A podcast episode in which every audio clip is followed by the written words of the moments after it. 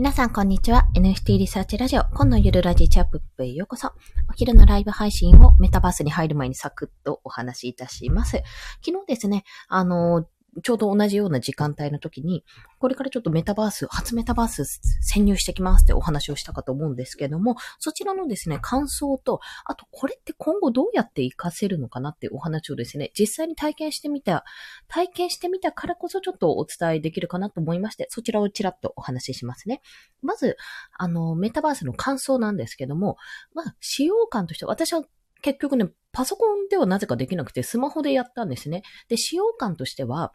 結構やっぱスマホアプリに近いものですね。あの、アプリで結構スワイプで動かす系のアプリ、アクション系なのかな？になるのかな？そんなようなのに近いので、まあ、ゲームを、アプリとかね、スマホゲームをやったことある人は意外と、あの、なんていうの、操作性は全然いけるかと思います。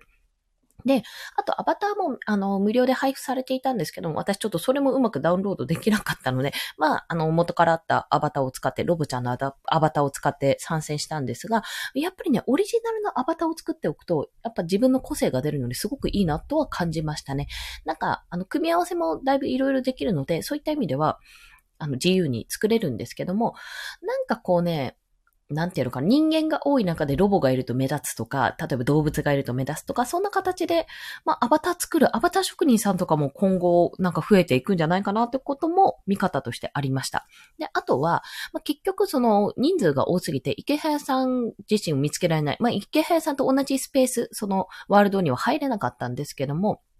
あの、本当にね、物理的に、まあ、オンライン上ですけど、物理的にも、こう、自分のアバターが、あ、この人だ、この人だ、みたいな、この人フォローしてる人だ、みたいな感じで見つけられるんですよ。そういった意味でお近づきになりやすいってところは、メリットとしてあるかなと感じました。あ、ただ、あの、アバターといえども、やっぱり人なんですよ。その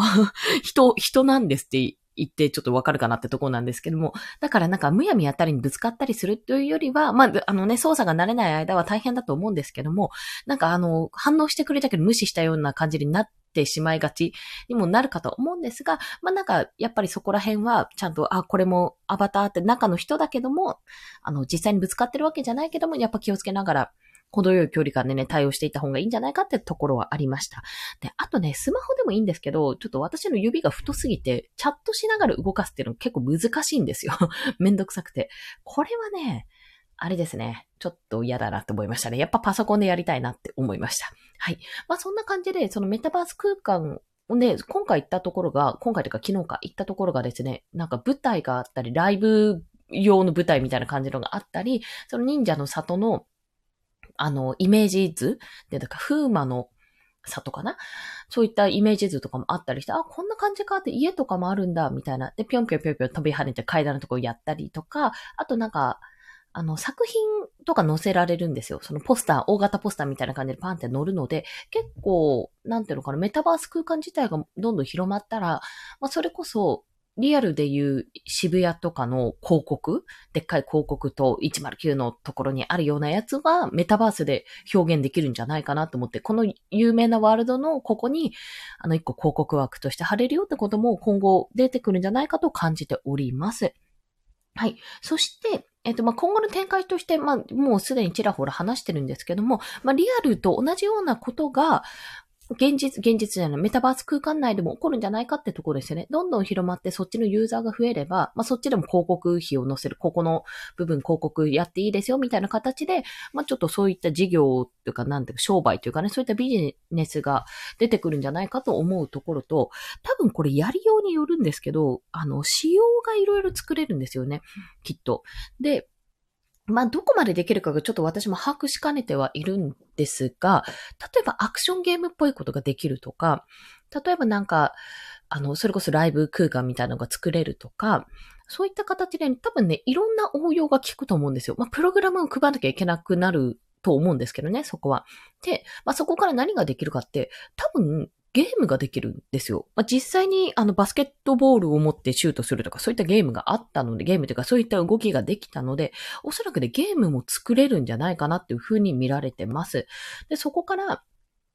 なんていうのか、自分のコレクション世界観をそこのメタバース空間内で作って、まあ、こんな感じで、例えば私の場合、あの、キャッツ、ブレイシングキャッツがあるので、まあ、その、ホルダーさんにはその 3D データをプレゼントしますってことでデータプレゼントして、そのスキンを持って、アバターを持って、あの、オフ会ができるとか、そういったことも多分ね、できてくるんじゃないかなってことを感じております。まあ、非常に面白かったですね、これは。で、あの、結構そのオンラインゲームに近いものがあるので、まあ、あの、わかる方はわかるというか、結構入りやすい方は入りやすいと思うんですが、あの、やっぱりそのオンラインゲームとかそういったことって絶対に